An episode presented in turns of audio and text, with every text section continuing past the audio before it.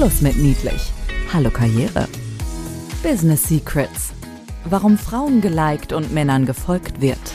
Barbara Liebermeister ist in beiden Welten zu Hause. Sie kommt aus dem Management internationaler Kosmetikkonzerne und ist heute unterwegs zwischen Bankern, Politikern, Rechtsanwälten. Hier verrät sie ihre Geheimnisse. Business Secrets. Ja, herzlich willkommen zu einer neuen Folge von Business Secrets. Heute bei mir zu Gast und für euch im Gespräch Judith Frülke. Judith ist aktuell im High Potential Program Energy Networks bei E.ON. Und ich habe das schon eben gesagt, liebe Judith, kann man das essen? Für unsere Hörerinnen und Hörer, sag zwei Sätze dazu. Was treibst du bei E.ON? Man kann es nicht essen, aber man kann es genießen. Also zumindest da könnte man die Brücke schlagen. Nein, ich, ich habe mich ähm, vor einem reichlichen Dreivierteljahr ähm, auf dieses Programm beworben, wo es darum geht, für den, den nächsten Karrierestep vorbereitet zu werden. Also beispielsweise eine größere Bereichsleitung ähm, oder auch eine größere Abteilungsleitung, je nachdem, wie die Gesellschaft ausgelegt ist. Und ähm, ich war noch gar nicht so lange in der Energiewirtschaft, ein, ein knappes Jahr, um es mal so zu sagen, aber ich habe so ein Programm noch nie gesehen in, in der Facette, ähm, einfach Türen geöffnet zu bekommen zu Top-Managern, Zugang zu anderen Lehrinhalten zu bekommen, ähm, schneller mal gehört zu werden. Und das hat mich gereizt. Und da habe ich gedacht, ich bewerbe mich einfach mal. Du hast ähm, einfach gemacht. Ja. Und das auch, du warst noch gar nicht so lange bei E.ON, ne? Zwei Jahre war da? Nee, oder noch nicht, nicht mal. mal. Also ich war gute neun Monate quasi oh. an Bord und äh, habe diese Chance gesehen und habe sie für mich auch als echte Chance ähm, deklariert und gesagt, naja, bewirbst du dich mal und guckst du mal, wie weit du kommst und ähm, mal sehen. Also, erstes Business Secret. Schluss mit Psst. Business Secrets weitersagen einfach tun. Den Mut haben, das, was einen reizt, einfach umzusetzen. Ja, und das nach 15 Jahren Erfahrung in Vertrieb und Marketing in wechselnden Branchen, von der Automobilbranche über das Verlagswesen, Werbewirtschaft und dann in der Energiebranche gelandet. Ist ja auch mutig, ne? wenn ich mir den Branchenwechsel so angucke, schon allein das spricht für Neugierde und Mut. Ja, und wir haben uns ja ein ganz interessantes Thema für heute vorgenommen, Stichwort Mobbing. Mobbing als Ergebnis von Schubladendenken und Landmarkierung. Mhm. Hm. Erzähl mal was dazu. Es wird so eine Frau wie du gemobbt, wenn sie in die Energy-Branche kommt oder in der Automobilbranche oder in allen Branchen? ähm, ich muss dazu sagen, ich habe das viele, viele Jahre nur von Weitem gehört oder so nach dem Motto, hey, da mobbt jemand oder es ist ja auch ein Wahnsinnsbegriff. Das muss man ja auch sagen. Ähm, viele verstecken sich auch hinter diesem Begriff.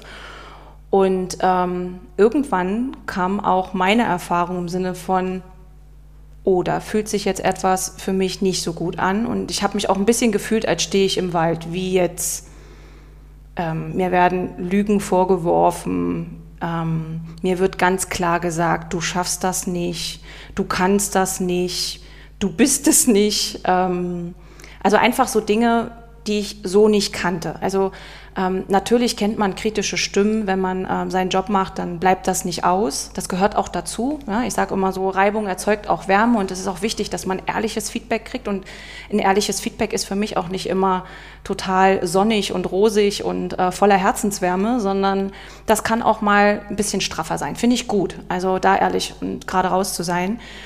Wenn das Ganze dann aber eine Wendung bekommt, ähm, wo es sehr persönlich wird, und ähm, wo es menschenverachtend wird oder einfach auch so brachial einem entgegengeschleudert wird oder auch Netzwerke gebildet werden, wo man dann zusammen quasi eine Mauer vor sich hat, dann hört es für mich auf. Ja, und du lebst noch. Du sitzt hier ja lebendig, weil das hört sich ja ganz gruselig an.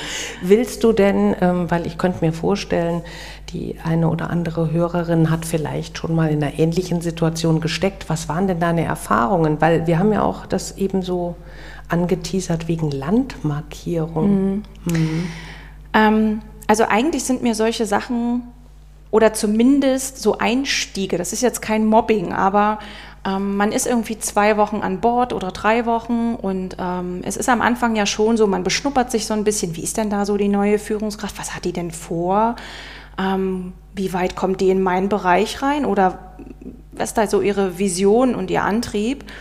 Und wenn man dann schon so nach zwei, drei Wochen hat, du bist aber dominant, also mach mal ein bisschen vorsichtig oder das kannst du so nicht machen, wir machen das immer anders und ich zeig dir mal, wie das geht, komm, ich nehme dich an die Hand. Das ist dann so das erste Mal, wo ich gesagt habe, okay, das, das guckst du dir jetzt einfach mal an. Was will derjenige dir damit sagen? Will er dir ein echtes Feedback geben und sagen, da warst du jetzt einfach drüber, unsere Kultur ist eine andere, ähm, lernen uns da nochmal richtig oder besser kennen?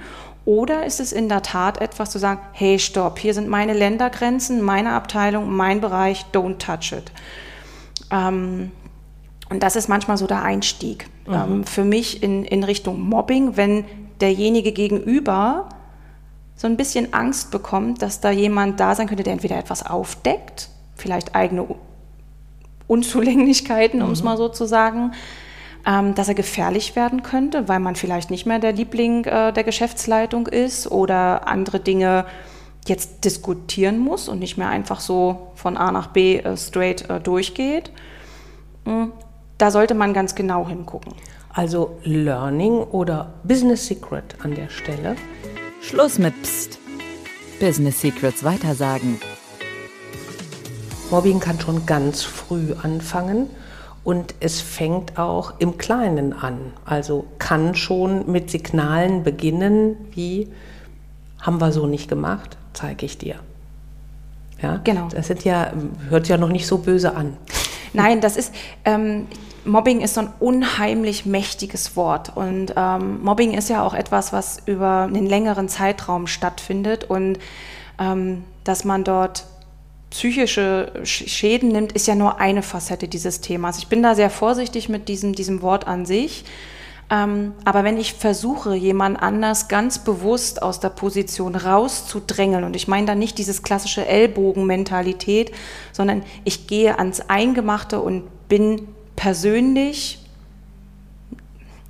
sagen wir mal, fast schon böse unterwegs und unterstelle dort einfach Dinge, die nicht wahr sind, stelle ganz viel in Frage und packe denjenigen, und das muss man auch sagen, das ist ja auch das Talent des Gegenübers, dass der genau erkannt hat, da ist man verletzlich und da haue ich jetzt rein. Und wenn ich da noch ein bisschen bohr, dann, dann gibt sie auf oder bricht zusammen an der Stelle. Eine weitere Frage, die sich mir dann ähm, aufdrängt. Ist das dann eine Mitarbeiterin oder ein Mitarbeiter gewesen oder war das auf der gleichen Führungskräfteebene gewesen? Das oder ist das sowohl als auch passiert? Also mir ist wirklich nur der Fall passiert, wo ich quasi auf gleicher Führungsebene mhm. ähm, jemanden hatte, der ähm, ja meine Person jetzt nicht sonderlich äh, fördernd in dem Konstrukt fand und äh, mir da wirklich sehr unterschiedliche Sachen entgegengebracht hat. Ähm, ich glaube an der Stelle, bei mir hat sich viel entladen. Also es war jetzt nicht so, dass, es, dass, dass das unbekannt war. Also da gab es auch Mitarbeiter, egal ob jetzt ähm, auf Sachbearbeiterebene, auf Teamleiterebene oder dann eben auch bei mir, damals war es ja eine Bereichsleitung. Ähm, das kannte man schon. Also was schwierig wird, ist, wenn es auch Betriebsräte wissen, ähm, wenn es die Geschäftsleitung weiß und einfach sagt, ja, das ist Judith, das ist dein Problem. Mhm. So, und ähm, daraus habe ich eben auch gelernt zu sagen, nee, es ist nicht nur mein Problem. Natürlich muss man sich hinterfragen, warum trifft er mich jetzt genau da? Warum triggert er mich da und warum nimmt mich das so mit? Und ich hatte auch Momente, ähm, ich kann auch sagen, ich kann nicht gut damit umgehen, wenn jemand sagt, du lügst. Ähm, sicherlich erzähle ich nicht immer alles, ähm, aber ich erzähle nicht die Unwahrheit. So. Und das sind für mich zwei sehr, oder ist für mich ein sehr großer Unterschied an der Stelle. Und mhm. das hat mich wahnsinnig getriggert. Ich, mhm. ich bin, bin, so erzogen und auch wer mich kennt, weiß, ähm, dass ich äh, immer raussage, was ich denke. Und es hat mich das hat mich wirklich verletzt, das hat mich getoucht und das ähm, hat mich auch angegriffen. Mhm.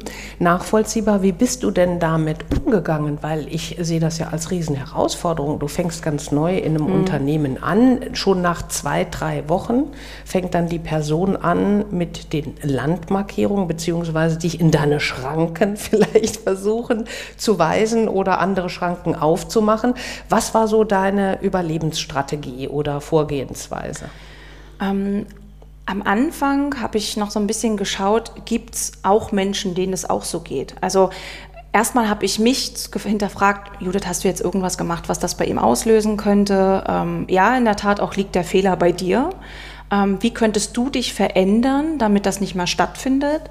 Ich habe ähm, durchaus auch mal mir einen Coach zur Seite geholt und habe gesagt, reflektier das mal für mich, könnte ich mich dort anders verhalten? Ich habe Gespräche ähm, mit meinen Vorgesetzten geführt, um da zu hinterfragen, wo stehe ich da eigentlich. Ähm, all das, was man tun konnte aus meiner Sicht heraus, habe ich gemacht ähm, und habe dann irgendwann für mich die Entscheidung getroffen, nachdem man es nicht abstellen konnte und ich sage heute auch nicht wollte, ähm, zu sagen, es ist nicht mein Unternehmen und ich gehe. Mhm. Es war einfach eine Grenze erreicht, ähm, die, die ich so nicht weiter tragen wollte und wo ich auch gesagt habe, das muss niemand mit sich machen lassen. Das wäre für mich wieder ein interessantes Business Secret. Psst. Business Secrets. Klartext.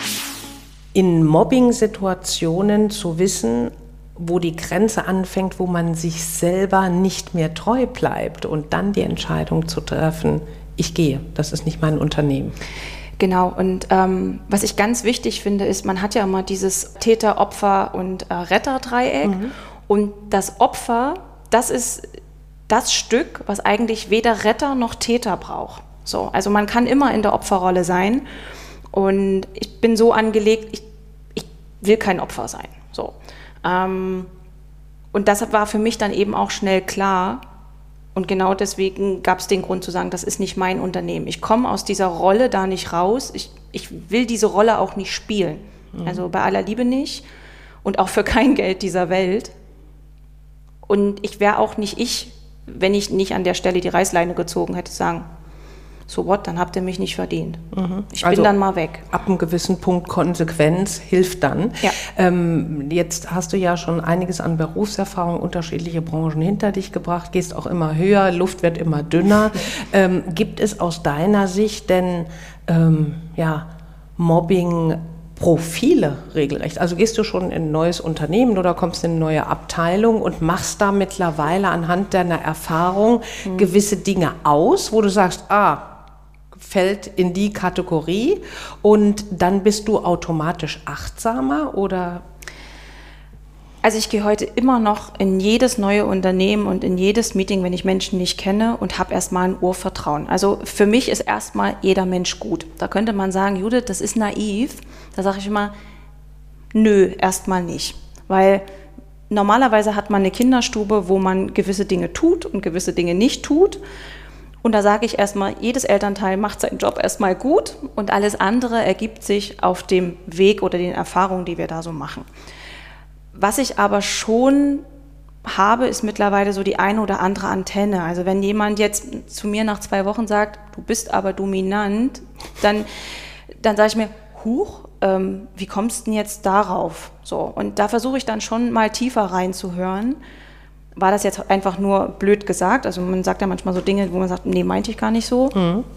Oder hat das jetzt einen tieferen Sinn?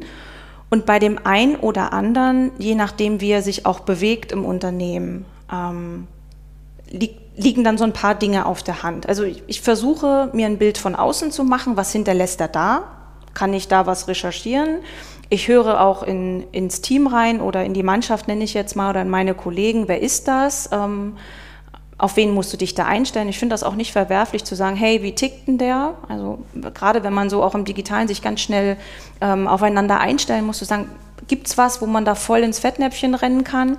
Ja, wesentlicher Punkt, gerade jetzt im ja. Digitalen, wo alles schneller geht, ein Meeting jagt das andere, dass man dann auch Kollegen oder Kolleginnen fragt, wie bin ich bei dem am besten aufgestellt mal, ja? Genau. Mhm. Und ähm, diese Mischung dann eben zu sagen, ich, ich gucke mal, was, was erzählt er mir selber, vielleicht mit seinem Digital Footprint, was erzählt er im Unternehmen, was erzählen mir Kollegen und was gibt er mir selber wieder. Und daraus bildet sich dann eine Meinung. Aber grundsätzlich gehe ich immer rein und jeder kriegt von mir, ich sag Urvertrauen und es braucht schon lange, bis man das bei mir einreißt. Ähm, aber ich finde, das hat jeder verdient. Ja, also weiteres Business Secret an der Stelle. Psst. Haltung bewahren, die Emotionen. Trotz vieler Mobbing-Erfahrungen immer positiv auf andere Menschen zugehen mit einem gesunden Urvertrauen, sonst zerstört man äh, ja schon die erste Haltung den Menschen gegenüber und dann ist vielleicht Mobbing schon vorprogrammiert. Ja. ja. Okay, danke. Ähm, wenn es um Mobbing geht und den vielen Hörerinnen und Hörer, vielleicht die uns jetzt zuhören, ähm, gibt es für dich eine Art ja, Drei-Punkte-Plan? Was ist zu beachten oder was mache ich, wenn ich gemobbt werde? Wie, ähm, was würdest du den Menschen mitgeben? Also zunächst würde ich es mal mit einer Person besprechen, der ich ein gewisses Vertrauen entgegenbringe. Mhm. Ob das jetzt der Partner zu Hause ist, die Arbeitsehefrau nenne ich es jetzt mal, mhm. oder den Arbeitsehemann, ähm, oder ob es vielleicht der Vorgesetzte ist, das muss jeder erstmal für sich entscheiden, weil in, im Grunde ist es meistens sehr privat, sehr individuell und es ist auch nicht so, dass man sagt, hey, ich werde gemobbt, ich gehe damit mal raus. Äh, ist jetzt auch nicht ein sonderlich schönes Thema, was einen schmückt. Das würde ich zuerst tun, da auch mal zu analysieren und zu sagen, hey, mache ich vielleicht irgendwas, was den reizt? Hat der eine Geschichte, wo ich einfach Dinge auslöse, die, die er gar nicht ausgelöst haben will, aber ich. Oder bin ich im Moment eher sensibel unterwegs? Genau. Kann ja auch sein, so. vielleicht verkenne ich das. Ähm, mhm. Dann glaube ich, ist ein großer Punkt danach, das sichtbar zu machen. Also es hilft nicht, das alles runterzuschlucken. Und ähm, es gibt eben auch so, so Dinge, mir ist das selber mal, also nicht mir passiert, sondern ähm, einem Kollegen.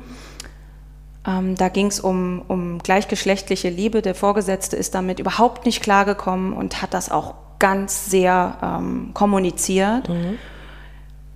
Und das geht nicht. Mhm. So. Und ähm, sowas muss man aber sichtbar machen. Und da braucht es auch den Mut dazu, das sichtbar machen zu wollen und auch damit zu leben, dass da, wo man es meldet, dass es nicht zwingend immer auf offene Augen und Ohren stößt, dass man vielleicht auch mal einen Schritt weiter gehen muss. Aber wenn man sich gegen ungerechte Behandlung, nenne ich es jetzt mal, wehren möchte und gerade wenn es ins Persönliche sehr tief reingeht in den Kern, dann muss man es offen ansprechen, meiner Meinung nach. Und wenn man dann weitergehen sagt, ich habe jetzt alles probiert, ich habe Gespräche angeboten, ich habe gesagt, lass uns einen Mentor nutzen, ich mache selber noch mit einem Coach, wenn ich die Möglichkeit habe. Ich versuche da noch mal, vielleicht kann man auch so ein bisschen, sagen wir mal, so ein bisschen, ich komme dir da nicht in die Quere, wenn wir geklärt haben, worum es geht und, ähm, und wenn das alles nicht hilft, dann in der Tat zu sagen, okay, dann ist es nicht mein Unternehmen oder nicht mein Bereich, nicht ähm, demjenigen, mit dem ich zukünftig zusammenarbeiten will und dann ist es konsequent zu ja. sagen, ich gehe. Das ist ein super Drei-Punkte-Plan. Ganz herzlichen Dank dafür, liebe Judith, dass du heute unser Gast warst und ja, so persönliche Dinge preisgegeben hast, äh, wo ich denke, dass mit Sicherheit der eine oder die andere Hörerin was für sich mitnehmen kann.